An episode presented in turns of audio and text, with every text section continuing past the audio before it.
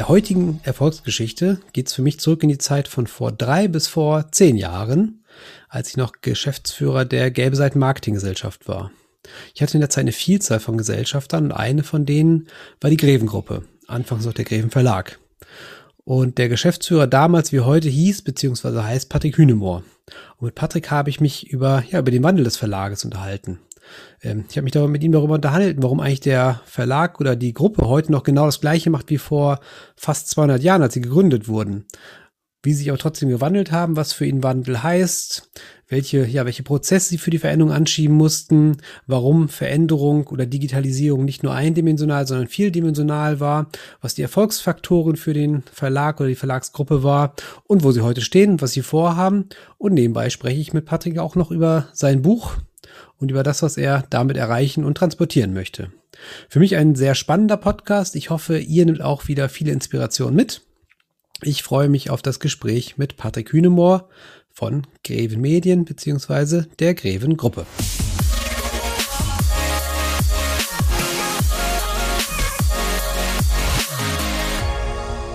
Also Patrick, vielen Dank, herzlich willkommen, schön, dass du da bist. Und zum Einstieg ja, Patrick, wer, wer bist du? Was ist Greven Medien und was ist die Greven Gruppe? Stefan, auch dir erstmal vielen Dank für die Invitatio und hallo. Ja, wer bin ich? Ich bringe es mal äh, direkt auf den Punkt. Patrick Hüdemoor, ich bin 53 Jahre alt, glücklich verheiratet, drei Kinder und ähm, auf das, was du anspielst, ähm, CEO der Greven Group und das schon seit 19 Jahren. Das ist ja im Digitalzeitalter schon fast eine, eine profane Beleidigung, wenn man das sagt, aber ich bin da eigentlich ziemlich stolz drauf und es wird dieses Jahr sogar das 20. Jahr. Und in zwei, drei Sätzen, wer sind wir, was machen wir? Greven Group, wir schreiben 60 Millionen Umsatz mit 500 Mitarbeitern an vier Standorten in Deutschland.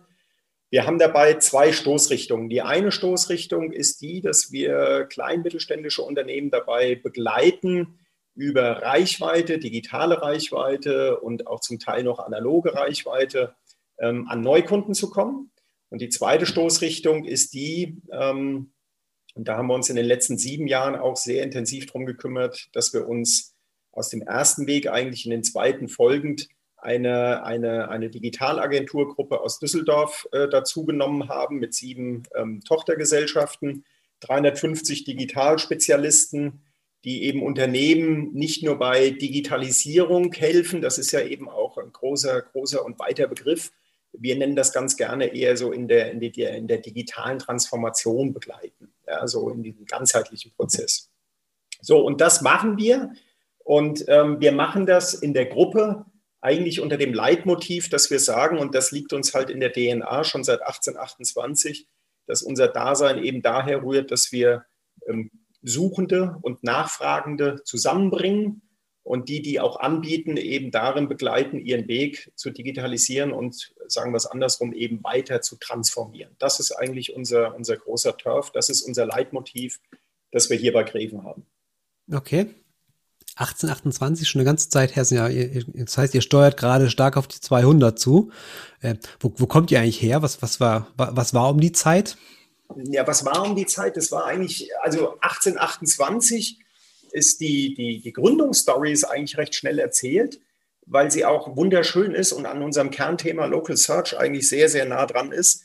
Ähm, das war, der Anton Greven hatte die grandiose Idee, ähm, diejenigen, die ein Gewerk damals gesucht haben, mit denen, die es anbieten, zusammenzubringen. Also das, was wir heute machen, hat er damals schon getan und das folgte in der Form, es gab ja damals viele Reisende und diese Reisenden hatten spezielle Standorte, an denen sie dann für ein paar Tage in Köln geblieben sind.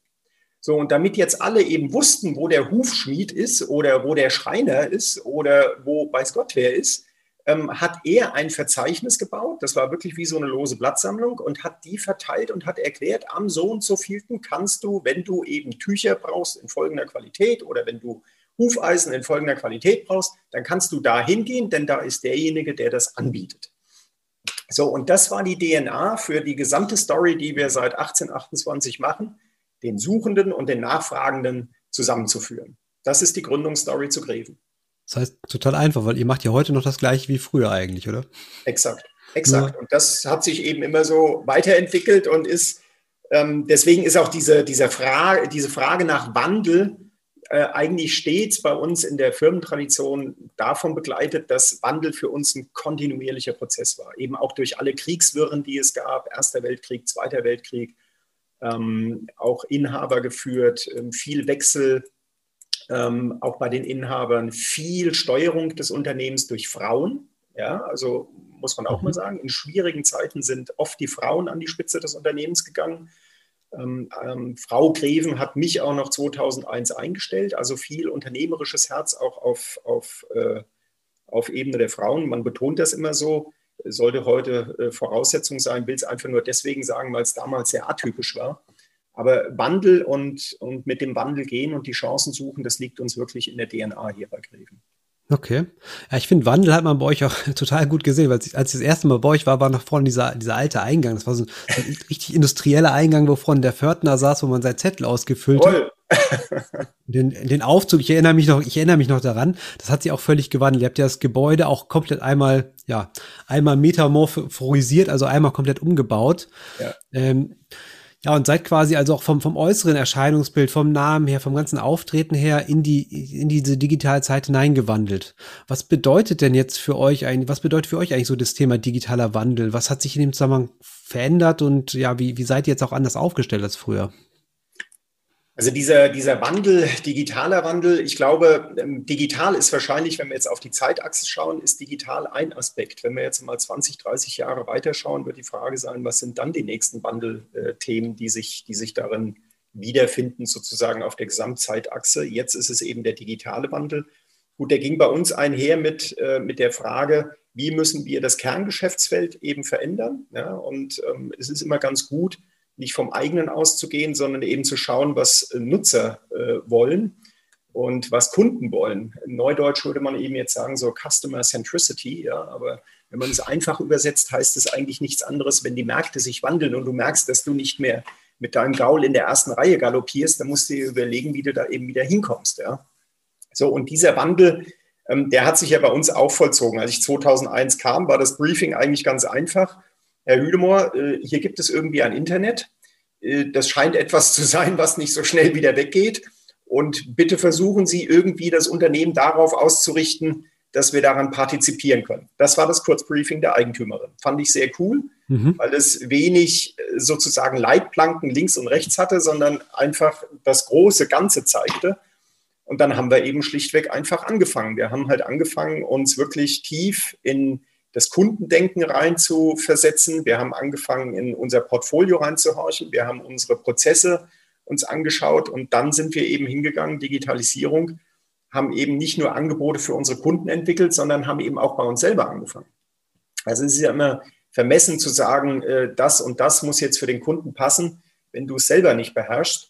Also haben wir erst einmal bei uns angefangen, bei der Frage, sind wir denn überhaupt dafür aufgestellt? Beherrschen wir das von einem klassischen Verlagshaus mit einem straffen Produktionswesen? Also hart gesprochen waren wir ja ein Produktionsbetrieb. Ne? Also man mhm. hat Datensätze bekommen, hat das irgendwie in Bücher geklustert und hat die halt auf den Markt geworfen und das war auch perfekt organisiert.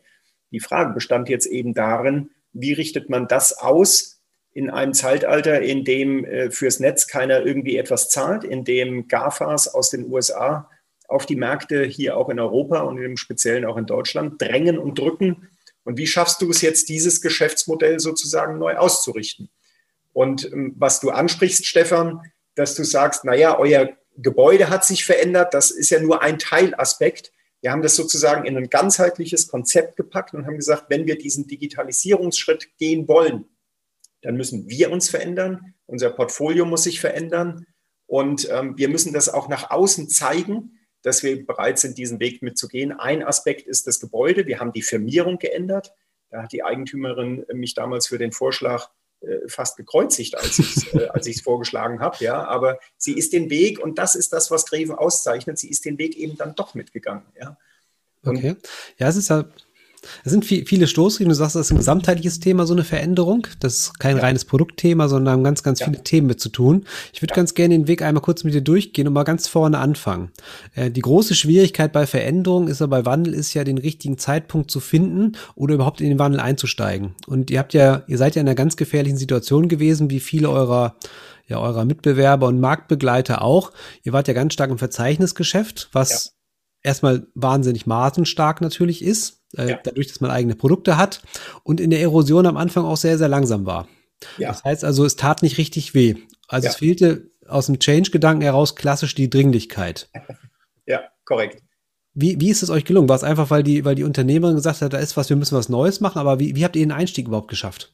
Na, der Einstieg geschieht ja meiner Ansicht nach dadurch, dass du dich ja in Frage stellst. Also ich sage mal, dass du, es ist ja vollkommen richtig, wie du es beschreibst. Du sagst, du hast eigentlich so eine, so eine starke Situation im Markt, die ja erstmal sehr schleichend beginnt. Also du hast auf einmal nicht mehr 5% Umsatzwachstum im Jahr, sondern du hast irgendwann eine Stagnation. So, das läuft ein paar Jahre und ähm, das sind, glaube ich, schon extrem gefährliche Momente, wenn du merkst, dass äh, sich etwas verstetigt und ähm, was sich aber, was für uns wirklich der, der Touchpoint oder, oder der, der Wendepunkt war, ähm, es ist ja kein Selbstzweck zu sagen, äh, dass das Internet jetzt hier alles revolutioniert hat.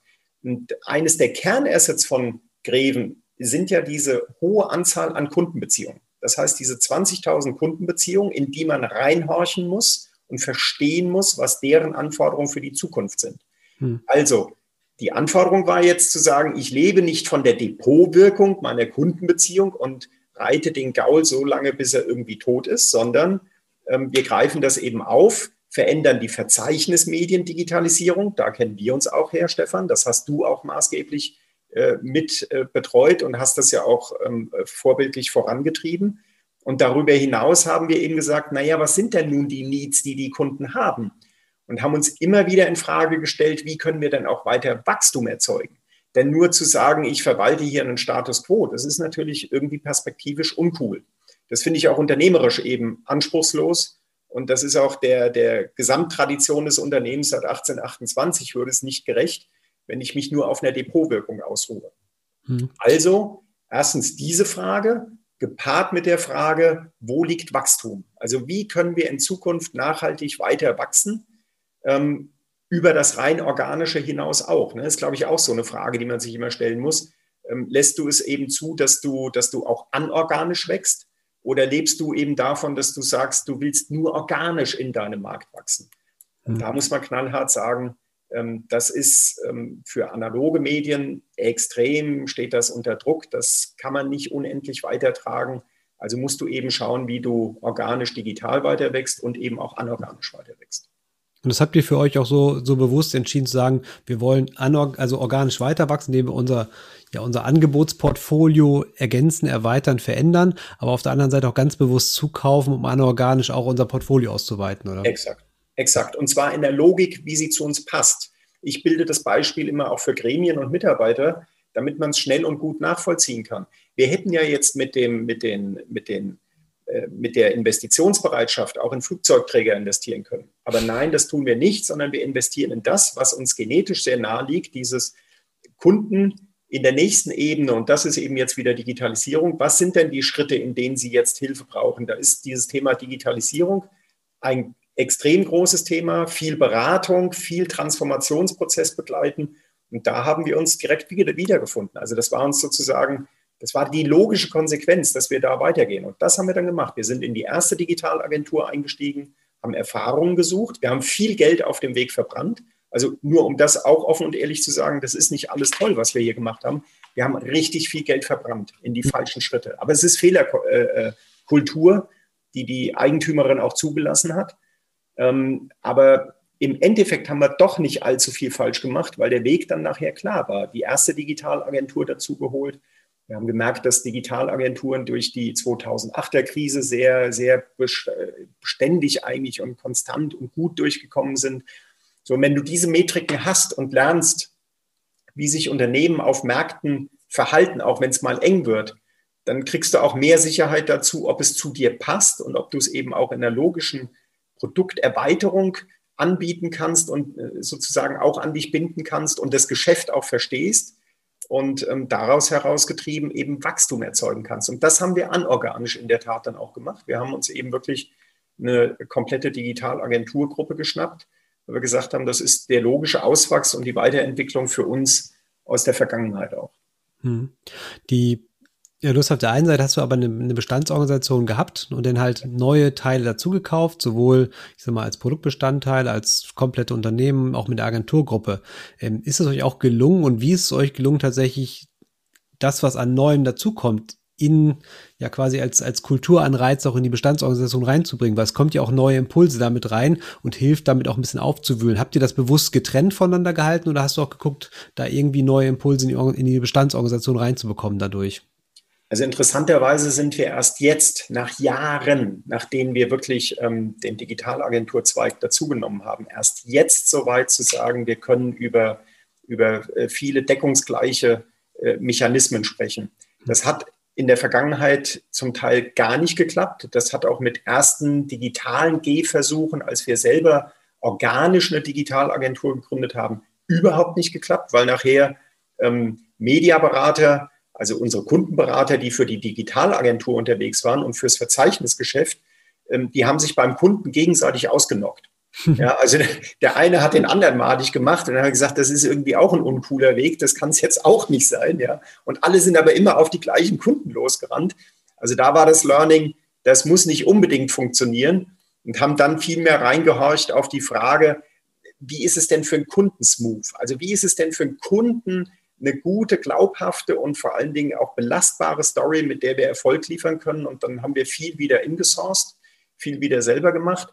Und das Digitalagenturgeschäft, das ist für uns heute im Zusammenspiel eben so perfekt gelöst, dass wir sagen können, Kunden, die bei uns von dem Anforderungsprofil einer Greven Medien rauswachsen, weil der Digitalisierungsanspruch deutlich höher und komplexer ist, wo man jetzt zum Beispiel über komplexe E-Commerce-Anwendungen spricht, das geben wir als Lead sozusagen hausintern weiter an die Digitalagenturgruppe, die diese Kunden dann nimmt und digital weiter transformiert und weiterentwickelt. Und wie gesagt, erst jetzt kommen wir auf dieses smooth Miteinander, dass wir sozusagen, wenn du dir jetzt so eine Pyramide durch den deutschen Mittelstand vorstellst, wir können wirklich vom Kleinst- und Kleinunternehmer einer Greven Medien bis zum DAX 30 können wir alles bedienen. Ja, und wir reichen uns das sozusagen in diesem Dreieck reichen wir uns diese Leads von oben nach unten durch. Und das mhm. Coole ist dabei, und das ist echt eine geile Sales-Geschichte auch, du verlierst keine Kundenbeziehung mehr, weil du für jeden die richtige Schublade hast. Okay. Das heißt, du hast tatsächlich, also ich sag mal, in, in der Breite eher die, die vielen kleinen Kunden, die haben aus den Gräben Medien heraus bedient und obendrauf ist halt die, die, äh, die Agenturgruppe, die eher für die Individualleistung, für die größeren Kunden die spezifischen Leistungen erzeugt. Und da findet mittlerweile auch der Austausch, der Kundenaustausch statt, dass tatsächlich also Wissen ausgetauscht wird, andererseits aber auch Kunden letztendlich ja durch, durchlaufen von A nach B, je nachdem, wo es gerade am besten reinpasst. Exakt, genau so ist das. Das heißt, ihr habt aber tatsächlich auch an einer gemeinsamen Grävin Group gearbeitet. Genau, das ist jetzt sozusagen wieder, und da kommt die, da, da fängt sich die Story sozusagen mhm. wieder, weil du jetzt in diesem Group-Gedanken wieder diesen Charakter hast. Naja, wofür steht denn die Gruppe? Eben nicht für Flugzeugträger, in die wir investiert haben, sondern wir sind beim Thema geblieben. Und wir, wir sind jetzt nur nicht mehr eben ein Produkt- und Lösungsanbieter, sondern wir begleiten den Kunden ähm, auf dem Weg dieser Transformation eben ganzheitlich. Ich sag's mal, und wenn er erstmal über eine Standard-Website bei einer Greven hinauskommt und sagt, E-Commerce, aber E-Commerce jetzt richtig und mit wirklich hochkomplexen Anforderungen an mein ERP-System, das ich habe, das möchte ich anbinden. Ich will die Logistik anbinden. Ähm, ich denke also wirklich ganzheitlich über meine Geschäftsprozesse nach. Dann gehen wir raus und sagen, okay, von einem standardisierten Online-Marketing-Produkt wandert das dann in eine Beratungsleistung und in eine, in eine Weiterentwicklung. Und dann wird jetzt eben genau der Schuh draus, den du eben richtig zitiert hast oder beschrieben hast. Und dann haben wir den Kunden ganzheitlich im View und wir verlieren ihn nicht mehr, sondern wir können ihn in der Gruppe halten. Und das ist Craven Group. Und da schließt sich dann letztendlich wieder der Kreis. Okay. Das klingt total schlüssig und ich, äh, ich finde es auch total rund.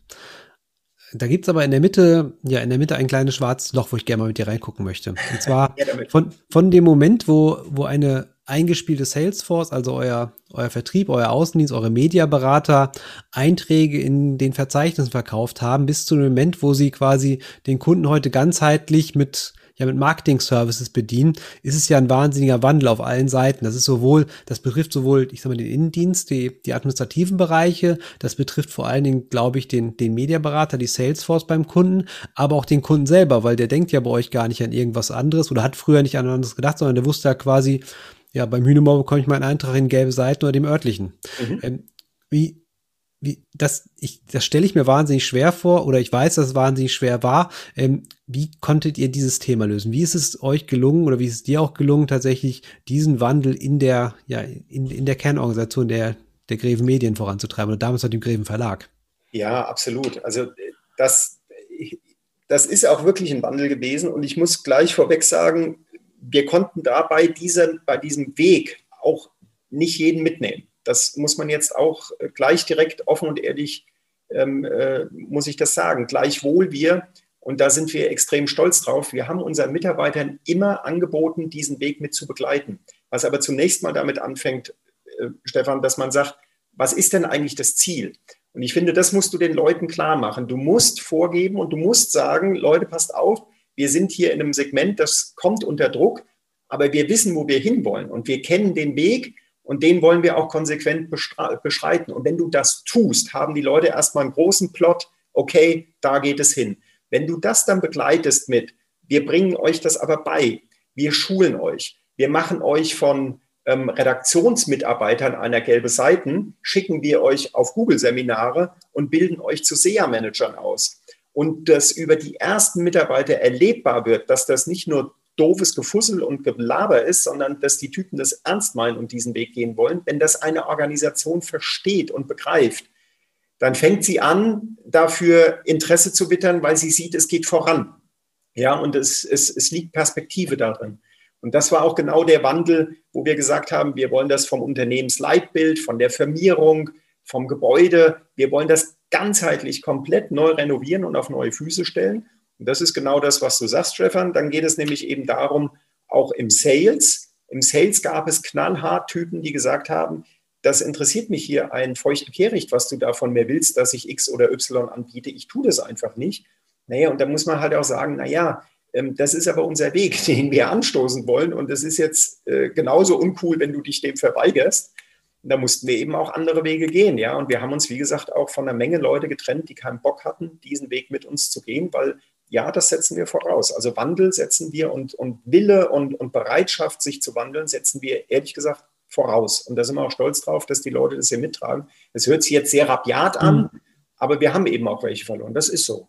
Aber du musst es vormachen, du musst es lebendig machen und wenn die Organisation das begreift und auch sieht, dass das wirklich nicht irgendein transmetaphysisches Gelaber ist, sondern dass man das ernst meint, dann kommt da selber ein Zug rein, der nach Begeisterung riecht. Also so kann ich es jedenfalls nur vom Breven berichten.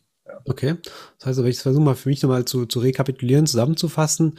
Euer Erfolgsrezept ist am Anfang klare, also eine, eine klare Vision, ein klares Zielbild, wo will ich hin? Das ist auch wichtig der Mannschaft klar ist, wo geht es hin? Denn das Ganze nicht irgendwie eindimensional zu denken, sondern vieldimensional in der kompletten Breite vom, vom Namen bis zum, bis zum Portfolio. Ähm, den Kollegen ein Angebot machen, sie mitnehmen auf dem Weg, auch immer wieder tatsächlich dort die Erfolgsfaktoren herausbringen, für positive Energie sorgen und am Ende aber auch konsequent sein und konsequent sein, konsequent bleiben. Und auch das muss man ja für jeden akzeptieren, dass nicht für jeden dieser Weg der richtige ist. Und da quält ja. man sich auch nur gegenseitig dabei. Ja, und dann exakt. komm, kommst genau. du hinten auch bei raus. Genau so ist das. Genau so ist das. Okay. Was waren denn so die größten Hürden, die ihr in den letzten Jahren überwinden musstet?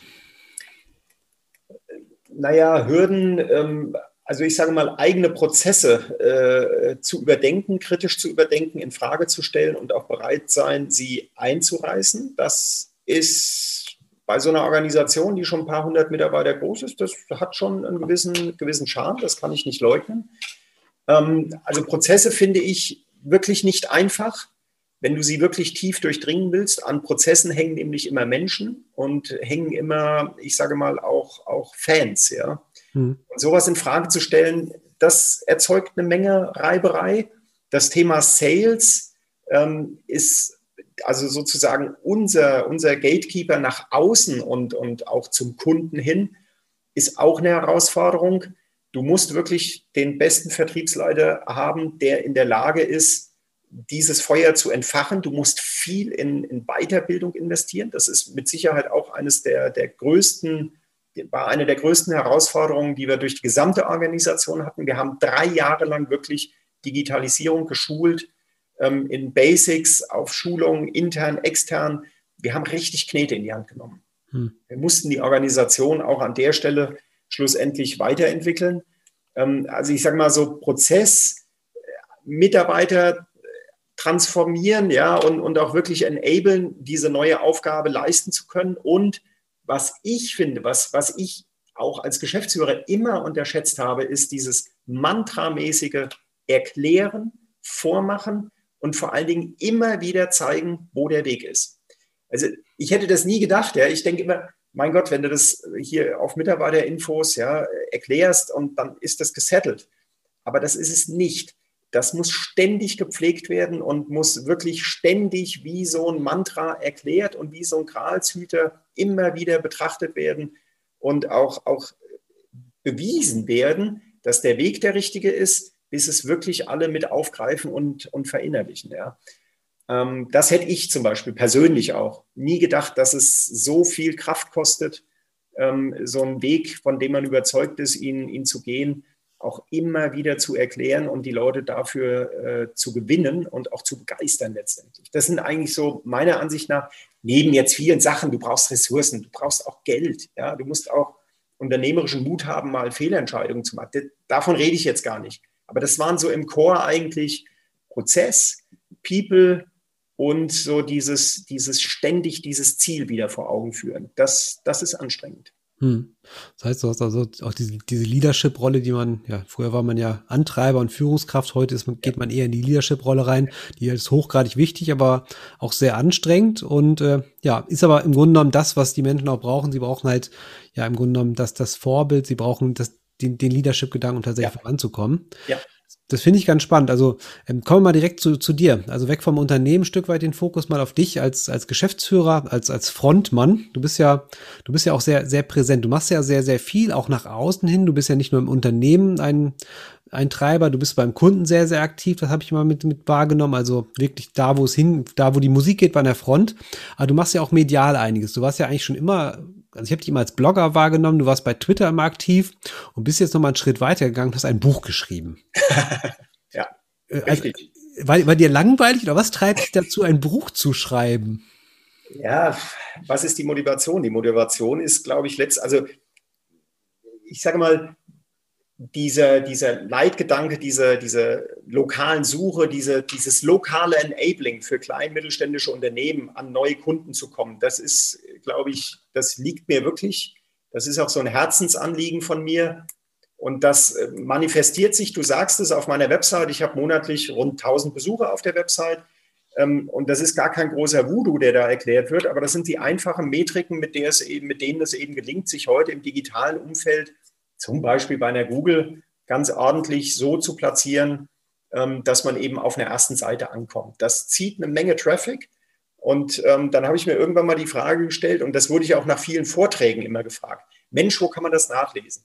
Und dann habe ich immer brav meine Folien bei Slideshare äh, hochgejagt ja, und habe das auf meinen Blog gestellt und habe gesehen, dass das in der Tat nach so einem Vortrag zwei, drei, 400 Downloads erzielt. Und irgendwann habe ich mir gedacht, ja, sage mal, also wenn das wirklich so Need ist und die Leute ständig danach fragen und du auf der eigenen Seite auch siehst, dass das echt nachgefragt wird, dann geh doch einfach hin und fass das mal zusammen auf die kernigsten Punkte, die es gibt und mach das einfach als Buch greifbar. So, und das war die Geburtsstunde von Lokal, Digital und Schlagbar, so heißt das Buch. Und so habe ich angefangen. Und wenn du jetzt glaubst, es ist nur im Lockdown entstanden, nein, das ist auch nicht der Fall. Mhm. Ich habe in der Tat echt anderthalb Jahre an dem Viech gesessen und ich bin auch kein geborener Autor. Ich habe mir auch echt sauschwer getan. Ich habe das 20 Mal zerrissen und wieder neu angefangen. Aber jetzt ist es ein cooles, cooles Buch geworden. Die erste Auflage ist auch vergriffen. Also wir sind durch. Wir denken jetzt über die zweite Auflage nach und gucken uns gerade mögliche Auflagengrößen an der Stelle dann an es hat einen guten Lauf. Also es hat irgendwie einen Nerv getroffen, weil du findest, das war das Zweite, man ist ja ein bisschen auch aus der Branche, man orientiert sich ja dann daran, gibt es denn schon 35.000 Bücher dazu? Es gibt mhm. zwar 35.000 Bücher zu SEO und zu SEA und, und Shopping, aber es gibt eben keins, ich habe jedenfalls keins gefunden, das diesen Anspruch auf lokale Ebene runterbricht. Also was muss ich als lokaler Händler, Einzelhändler, Dienstleister lokal tun, um eine maximale digitale Sichtbarkeit zu erreichen und mein Geschäft dahin zu bringen. Und darum geht es in meinem Buch. Ja, ich finde es auch, ich, ich habe es da selber ja nicht, nicht komplett gelesen, mal an vielen Stellen mal reingeschaut, einige Kapitel tatsächlich auch durchgearbeitet, sehr, sehr praktisch, sehr, sehr, sehr, sehr lösungsorientiert, sehr, sehr hands-on. Dazu zwei Fragen. A, wo, wo hast du die Inhalte her? Wo kommt der Content her? Und vielleicht gib uns mal einen kurzen Überblick, um was geht's denn alles? Also was kann ich als Leser mitnehmen aus deinem Buch? Mhm. Also der Content, äh, hart gesprochen, die besten Geschichten schreibt das Leben. Äh, du hast gesagt, ich habe viele Kundentermine und das ist ja auch wirklich so. Also ich gehe ähm, nicht nur in große Kunden, ich habe auch kleinere Kunden und auch deswegen bewusst, weil ich auch immer ein Gefühl dafür haben will, was ähm, sozusagen denjenigen treibt, ähm, der mit einem monatlichen Budget von 500 Euro versuchen will, gutes lokales digitales Marketing zu machen. Genauso interessiert es mich natürlich auch, was der macht, der eine halbe Million monatlich investiert, um gutes Digitalmarketing weltweit oder Transformation mhm. zu machen. So, also die besten Stories schreibt das Leben. Und ich sage es jetzt mal knallhart, die, die Pain Points, die ich am Markt von Kunden gehört habe, die sind in diesem Buch. Und ich habe das zu Beginn des Buches in der Tabelle zum Ausdruck gebracht. Ich habe wirklich die Frage hingeschrieben, die mir Kunden stellen. Herr Hüdemohr, was muss ich tun, um bei einer Google mit meiner Website auf der ersten Seite zu stehen? Herr Hüdemohr, was muss ich tun, um im, Geld, äh, um, um im Internet Geld zu verdienen? Wie funktioniert E-Commerce? Hühnmoor, Social Media, das ist irgendwie auch eine tote Sau oder kann man da noch irgendwas fürs Geschäft mit erreichen? Und genau diese Fragen, ich habe einfach nur Fragen aufgeschrieben und habe diese Fragen geklustert und habe die in dem Buch beantwortet. Das ist die Story zu dem Buch. Also das ist eigentlich der Spiegel der Fragen aus vielen hunderten Kundenterminen, aus mehreren hundert ähm, Vorträgen, die ich gehalten habe und im Anschluss an einen Vortrag immer gestellt bekommen. Und diese Quintessenz steckt wirklich in diesem wie viele Seiten sind es eigentlich? 250, äh, glaube ich. 200, ein bisschen mehr, glaube ich sogar. Ja, 255, 256 Seiten. Ja. ja, genau. Das ist die Quintessenz da drin. Okay. Nur natürlich, das jetzt dann noch einmal kurz eingestiegen. Der, der, Nachteil von so einem Buch im Gegensatz zu einer Webseite ist, du kannst keine Analytics drauf fahren. Hast, aber hast du irgendwie Feedback bekommen? Weißt du, welche Themen besonders bei den, bei den Lesern ankommen? Was, was hilft besonders weiter? Ja, absolut. Ähm, meine Analytics ist ein QR-Code. Das heißt, ich habe am Ende von jedem Kapitel einen QR-Code gesetzt und habe gesagt. Wird genutzt? Ja, der wird genutzt. Okay, also ich cool. habe aktuell, ähm, jetzt schieß mich nicht tot, ich glaube, es war, wann habe ich das letzte Mal? Anfang April habe ich reingeguckt. Okay, zugegebenermaßen, es ist jetzt äh, zwei, zwei bis drei Wochen ist es her. Ähm, und ich habe roundabout, ich glaube, es sind 3000 QR-Code-Abrufe, oh. ja, die ich habe. Also darf man jetzt nicht, ne? bei einer Erstauflage von 3000 und die ist jetzt mal gerade weg. Das heißt jetzt nicht, dass jeder da reinklickt, sondern du hast halt auch Typen, die äh, mehrere Kapitel mal scannen. Ja? Und dann zieht eben ein Laser auch äh, fünf Scans oder sowas weg. Also das jetzt nicht überbewerten. Aber es ist ja schlichtweg erstmal ein Stück Feedback, was interessiert. Was interessiert in diesem Buch? Denn das Buch ist ja so geschrieben, dass ich mich in jedes Kapitel, das mich interessiert, so reinzecken kann, dass ich es auch isoliert begreife. Und ich muss jetzt nicht sozusagen Kapitel sieben gelesen haben, um acht zu verstehen. Mhm. So, und die Kernthemen und ähm, oh Wunder, oh Wunder, äh, Kapitel 3, äh, äh, die Suchmaschinenwerbung und Kapitel 4, die lokale Suchmaschinenoptimierung, ähm, sogar vier noch eher, führen das, führen das Ranking brutal an. Also dieses lokale Suchmaschinenoptimierung, lokales äh, SEA, also äh, äh Suchmaschinenwerbung, das sind äh, die Themen, die zwei. Dann kommt Shopping und dann wird es sehr, sehr auch hands-on. Bewertungen sind äh, ein riesengroßes Thema. Mhm. E-Mail-Marketing glaubt man nicht dran. Und auf Position 6 ist Social Media. Das sind so die, die Kernthemen, um die es, um die es wirklich geht. Das war so, ja, das ist auch, das merkst du auch in jedem Kundengespräch. Das ist, es fängt immer mit der eigenen Webseite an. Wo stehe ich? Bin ich gut? Bin ich schlecht? Was muss ich tun, damit ich besser werde? Wie finde ich mhm. den Einstieg in E-Commerce? Ach so, man kann eine Google-Kampagne auch um meinen Standort parametrisieren. Okay, es gibt äh, Local Inventory Ads, also ich kann sogar sagen, dass ich folgendes Produkt im Bestand habe und deswegen kommt jemand in mein Ladenlokal. Das sind halt so die Feinheiten, um die es dann echt geht und wo die Leute sagen, hey cool, cool, dass es mal endlich irgendwo steht und damit ich es begreife. Ne? Ja, das heißt aber, du bist schon mit deiner Leserschaft und deiner Zielgruppe einen Schritt weiter. Das sind nicht diejenigen, die überlegen, brauche ich eine Webseite, sondern die eher überlegen, wie kann ich online erfolgreicher sein ja. online lokal erfolgreich genau. Sein. Wie kann ich, also äh, eigentlich spricht es zwei Zielgruppen an. Einerseits den oder die Unternehmerin, die vielleicht selber aktiv werden wollen, weil sie sagen, ey, das interessiert mich jetzt so, dass ich wirklich will. Und andererseits ähm, spricht es aber auch die Unternehmerinnen oder Unternehmer an, die einfach nur ein, ein, Buch haben wollen, das ihnen hilft, um mit ihrer Agentur endlich auf Augenhöhe sprechen zu können. Hm. Denn das sehe ich auch immer wieder. Es, es, es fehlt so was, was man sich abends einfach mal hinlegt und sagt, ich, ich gucke mir jetzt einfach mal an, was muss ich denn zum Content-Marketing wissen? Ist das jetzt irgendwie wichtig? Hat es eine Relevanz auch für die Zukunft, für mein Digitalgeschäft? Oder hat es das eben nicht? Oder sind denn Bewertungen wirklich so ausschlaggebend? Oder ist es das nicht? Und was macht eigentlich Messenger-Marketing? Kann ich damit was anfangen oder kann ich es eben nicht? So, und ähm, daran erkennst du eben, ähm, dass du schnell die Leute bindest und, und fängst und ähm, die auch Spaß haben, sich in so ein Thema dann reinzufuchsen. Wir haben sogar teilweise hier bei uns auf der Hotline mittlerweile Anrufe von, von Kunden, die sagen, ich habe aber das Buch von Herrn Hühlmoor gelesen und der sagt, dass auf der Webseite die H1 auf der ersten Seite das wichtigste Element ist. Ja. das ist natürlich herrlich. Also wenn das wirklich so ineinander greift und Kunden das auch noch zurückspielen, äh, das ist dann natürlich echt, das regt zum Schmunzeln an. Das ist dann echt cool. Also auch eine Pflichtlektüre eigentlich für die, für die Außendienstmitarbeiter, für die Mediaberater, Absolut. damit sie mit dem Kunden auf Augenhöhe widersprechen Absolut. können. Stefan, du kennst unseren Vertriebsleiter nicht. Äh, das ist äh, sozusagen hier ja so die Einstiegsdroge geworden. Lest das Ding und dann, dann können wir anfangen, miteinander zu boxen. Ja. Sehr, sehr schön. Wir haben viel über Vergangenheit gesprochen, viel über Gegenwart. Ich will ja. noch mal zwei, zwei Blicke in die Zukunft werfen. Einmal inhaltlicher Natur und zwar dein, dein Ausblick in deinem Buch, fangen wir damit mal an. Der beginnt mit Suchmaschinen, The Rise of the Machine. ähm, ich merke das jetzt auch. Also es ist ja tatsächlich so, wenn man sich so die großen Amerikaner anhört, so gerade so Microsoft hat jetzt gerade Microsoft Viva vorgestellt, ja. wo jede zweite, jede zweite Applikation mit KI beginnt. Ja. Wie siehst du dieses ganze Thema KI auch in eurem Umfeld? Ist das wirklich so, so relevant und heißt The Rise of the Machines, dass wir, dass der Terminator jetzt vorbeikommt oder was heißt das für dich eigentlich?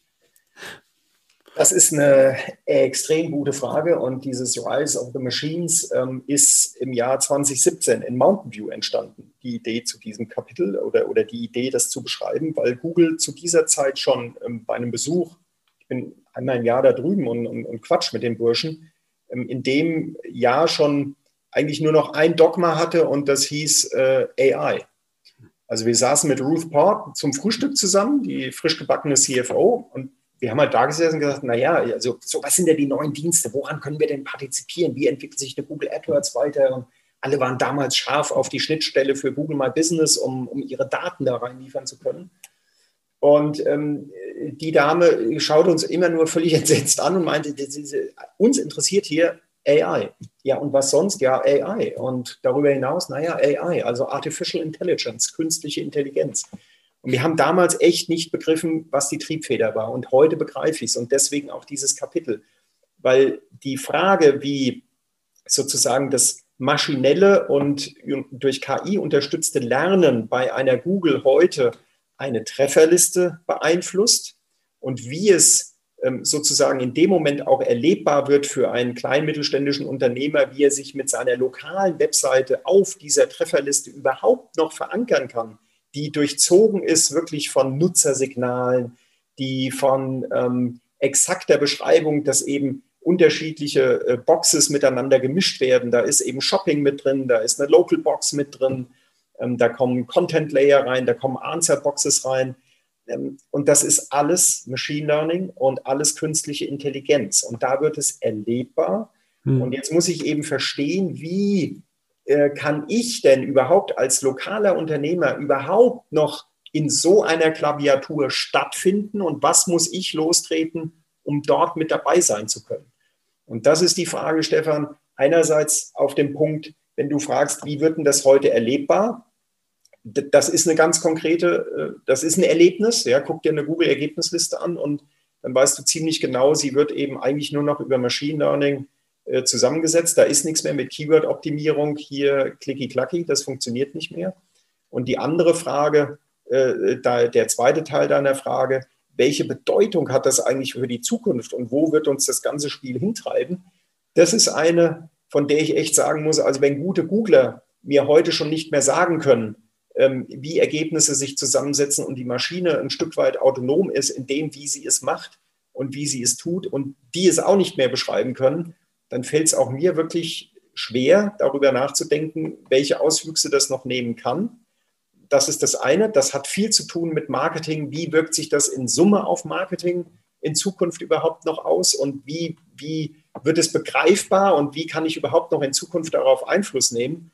Und ein, ein Auswuchs von The Rise of the Machines ist ja, dass du dich eben versuchst, möglichst unabhängig davon zu machen und diesen Mechanismen, die du nicht mehr beeinflussen kannst, eben dadurch begegnest, dass du sagst, du baust viel eins zu eins Marketing mit deinen Kunden direkt auf und hältst sie im direkten Loop, anstatt sie eben an Suchmaschinen, an die GAFAs, an die Amazons, Facebooks oder Apples dieser Welt zu verlieren, weil diese Mechanismen werden immer komplexer und immer undurchschaubarer. Ne? Das ist ja so das, das Learning, das wir daraus haben. Also das wird, das wird echt noch ein Husarenritt und da stehen wir ganz am Anfang. Okay. Ja gut, dann würde ich sagen, ganz am Anfang oder wenn wir in den Podcast gucken, ziemlich am Ende. Ich komme zur letzten Frage. Ähm, mit euch, wie geht's denn mit euch weiter? Gib mir da mal einen kleinen Ausblick. Was sind eure nächsten Schritte? Ja, wo, wo wollt ihr noch hin? Also wir haben, äh, ich sage mal, im, im ähm, intern sind wir immer noch dabei, also wir können uns auch selber noch weiter optimieren und das ist ja stetiger Antrieb. Davon haben wir ja jetzt hier bei dir auch eine Menge gesprochen. Intern heißt das, dieses Zusammenwachsen der Gruppe. Ähm, hier der Greven Group sozusagen aus diesen beiden Bereichen, einer Greven Medien und einer TBT ähm, Digital Group, das weiter voranzutreiben und wirklich so perfekt ähm, voranzutreiben, dass dieser Austausch von Kundenbeziehungen auch auf unterschiedlichen Ebenen noch besser funktioniert, ist ein großes Projekt, was wir gerade hier am Start haben.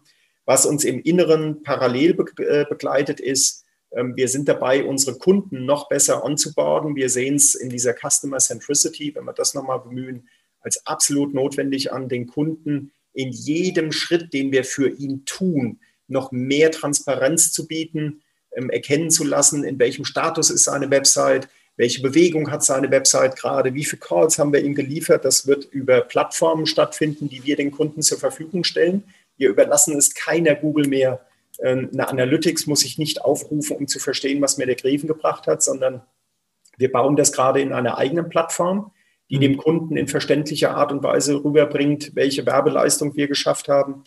Und das Dritte, womit wir uns beschäftigen, der ewige Gräfenantrieb. Wo liegen in Zukunft Felder, ähm, mit denen wir uns in der Gruppe noch stärker beschäftigen müssen? Da ist gerade das von dir angesprochene Machine Learning.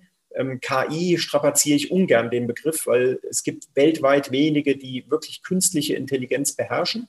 Ich fange immer an bei Machine Learning. Jemand, der das schon gut macht, ähm, der kann helfen. Und das merken wir im Bereich der, der TWT, also der, der digitalen Profi-Agentur, ähm, dass das Kundenanforderungen sind, die wir immer öfter hören. Wie kann Machine Learning dabei helfen, Standardprozesse ähm, abzukürzen, zu beschleunigen und auch wirklich für die Kundenseite besser aufzubereiten. Und da gibt es echt coole Lösungen. Und das sind so Bereiche, da schauen wir natürlich sehr genau, welche White Spots haben wir noch, also an was müssen wir noch ran. Und das entweder organisch aufzubauen oder eben wieder durch Zukäufe in der Gruppe einfach wachsen zu lassen. Das sind so derzeit die, die, die Schwerpunkte, an denen wir arbeiten. Tja, spannender Ritt, würde ich sagen. Ich glaube, wir haben alles einmal abgeklopft. Wir kommen von 1828 und gehen nach vorne Richtung Machine Learning oder sogar KI. Ja, ja. Erfolg, er, er, wirklich beeindruckende Geschichte, die er durchgemacht hat. Hat mir sehr viel Spaß gemacht, Patrick. Viele Insights. Ich danke dir, dass du dir Zeit genommen hast. Danke dir für die, ja, für die vielen Einblicke, die du uns gewährt hast und wünsche dir weiterhin viel Erfolg. Drück dir Daumen, dass ihr diesen Weg weiter so konsequent und erfolgreich weiter voranführt, wie ihr in die letzten Jahre gemacht habt. Danke. Vielen Dank, Stefan. Hat auch Spaß gemacht. Großen Dank an dich zurück und viel Erfolg. Danke.